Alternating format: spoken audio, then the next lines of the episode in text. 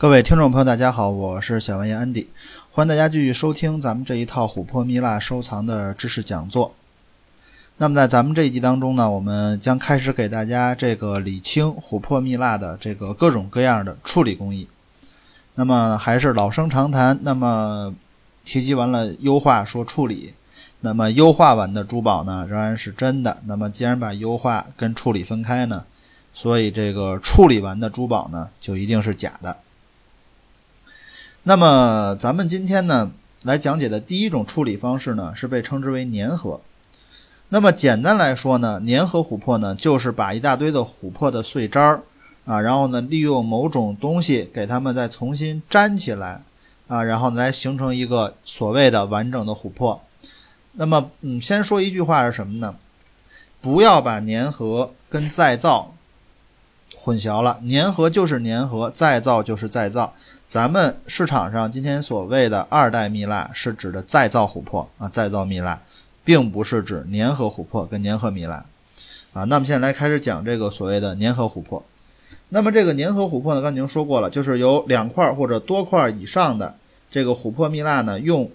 粘合剂粘合在一起。那么这个粘合剂呢，既有可能是胶，也有可能是油。那么粘合在一起的琥珀蜜蜡，当然一方面呢，它是增加了自己的体积；另外一方面，最大的缺点是什么呢？它是非常容易损坏、非常易碎、易裂的。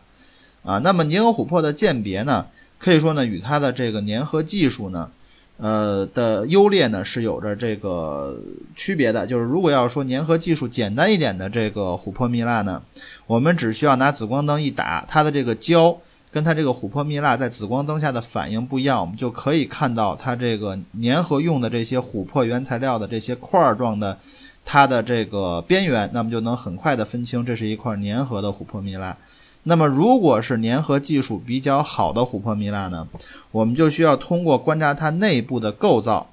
啊，比如它内部的构造的话，明显能看到不同的这个块的组合，还有就是胶跟这个琥珀蜜蜡透明度可能不一样。啊，以及这个粘合琥珀的表面呢，往往可能会出现这种凹凸不平的这种情况，因为它可能表面拥有一些胶呢，然后呢，来使得它的这个表面的状态呢，跟这个天然的琥珀蜜蜡呢有一定区别。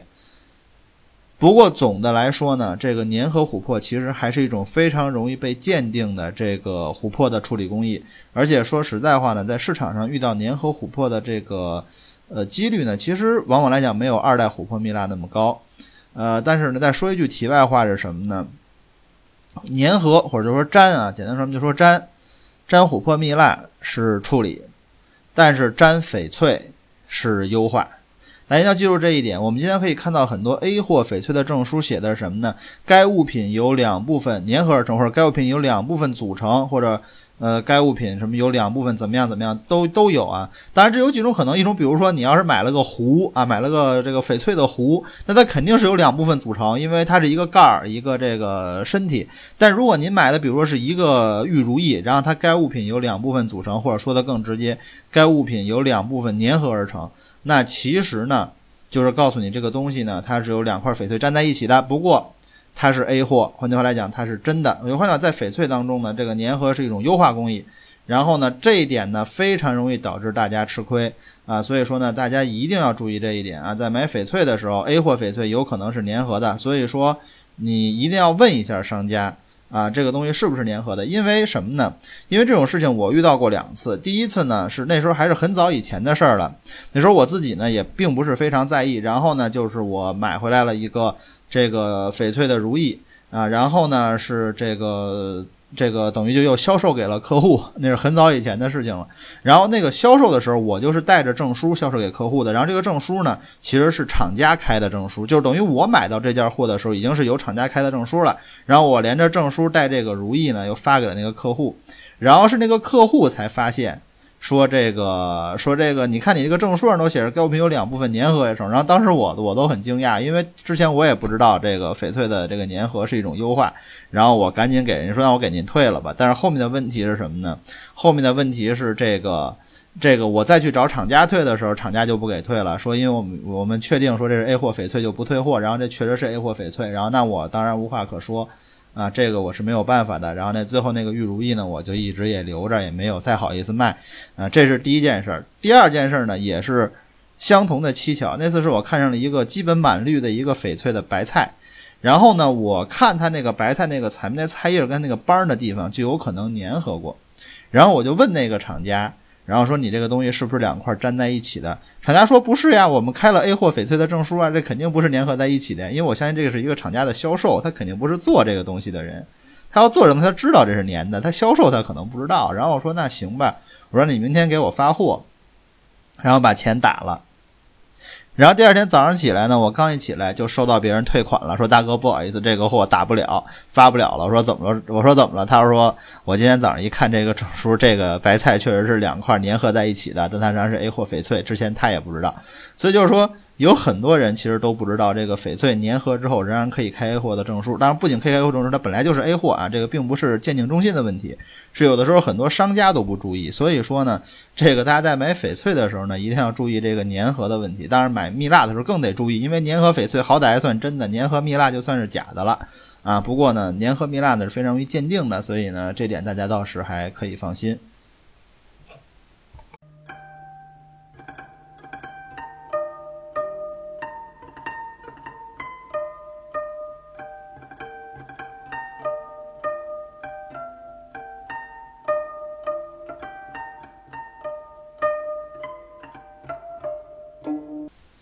那么在咱们今天这个节目的第二段当中呢，我们来给大家讲解的这个处理工艺呢，被称之为是冲填。那么讲解完刚才咱们所说的这个粘合之后，讲冲填呢，是因为这个这两种工艺呢，基本来讲都是在往琥珀里面加东西。那么刚才咱们所谓的粘合呢，是把好多块琥琥珀呢给它弄到一起去。那么咱们这个冲填呢，道理可能就相对简单一点，就是咱们有一块大的琥珀。然后呢，我们往里面弄一些东西啊，给来给这个琥珀美美容，让它显得更美观一些。但是我们为什么要这么美容呢？其实是因为天然的琥珀呀，是经常伴有大量的孔洞啊。然后这些孔洞呢，我们说很难处理掉。比如说，即便我们再怎么壁裂雕也好，这个雕也好，那个雕也好，博弈雕也好，有的时候这个做这个这个孔洞，反正就是很难看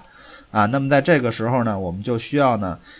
用一个办法是什么呢？就是呢，给这个琥珀的这个表面这些洞啊。咱们来给它这个往里面填点东西啊，来使得它这个饱满起来、圆润起来。那么这种充填的用的这种材料呢，往往来讲呢，都是咱们人工合成的树脂。那么这种充填工艺的鉴别呢，首先一方面就是，当然这个树脂跟这个琥珀蜜蜡，它肯定在某些这个我们肉眼观测或者打灯观测的时候呢，有些区别。那么另外一方面是什么呢？就是说它这个充填的部分呢，往往来讲它呢会伴有着这个比较多的气泡啊，所以说如果要是说我们发现一块大的琥珀，尤其是大的琥珀啊，一般讲越大的琥珀被充填的几率越低啊，不会有人去充填一块三克的琥珀，这个基本几率不大。然后呢，如果是这个大的琥珀的话，如果它被充填的话呢，我们会看到，如果有些地方出现一些很奇怪的气泡的组合，跟它的这个周围什么的完全不相称的话，而且它的这个蜡质啊之类的也完全不太一样的话，那么它。很有可能呢，就是被充填过，啊，是这样的一个情况。呃，不过呢，就是说，因为充填这种行为，它对琥珀的这个造型的改变呢，可以说非常细微。大家一定要理解，就是充填啊，一定是充填小孔，没有人说这个琥珀啊，它有一个好两两厘米直径的，比如两厘米直径的一个。空的球一样的一个洞，没有人去充填这个，这也充填不上。说实话，基本上都是充填一些小孔，它对琥珀的直观外观的改变比较小，啊，都是些充填一些小的孔洞。就比如咱们给人来解决一下这个青春痘的问题啊，那您要是说，比如说直接缺一耳朵，这个没有人充填去，这也充填不上。然后呢，所以它对直观的这个变化比较小呢，往往就会导致一个问题，或者说今天在市场上有很多人干的非常坏的一件事儿，我在这给大家披露一下。当然，这仍然跟开证书有关系，是什么呢？充填是一种处理，但是我说了，它一会美化琥珀的整体外观，二是它对琥珀的变化却不大。那么这个变化不大，一方面呢是它的外观啊，它只是改变细节外观，使得看得更好；另外一方面是重量，你充填的东西很少，重量变化不大。而我们今天所有证书，基本来讲拿来给这个宝石。啊，认定为是某一块，比如这个证书这个宝石的，那个证书那个宝石的，我们认定是哪一块宝石的，只有两个东西啊，基本所有证书都是这样，一个是照片还有一个就是重量。但是充填，无论是对于外观的整体感觉，因为大家都知道，就一张照片而且照的还挺粗犷，啊，变化不大。然后呢，对于重量变化也不大。所以有些人会怎么干呢？先去把这个琥珀雕件，一般讲都是大雕件啊，做好，去开证书，证书开完了再充填。那么这个时候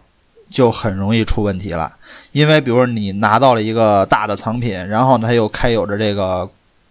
权威机构的证书，讲道理你可以放心了。但是你有可能没防住这一手，人家是先开的证书，后做的充填，所以这一点呢是大家非常需要注意的。啊，好了，我是小薇安迪，这是咱们这一期的全部内容。我的个人微信 ID 是三四四九零零四零三三四四九零零四零三。再次感谢您收听今天的节目。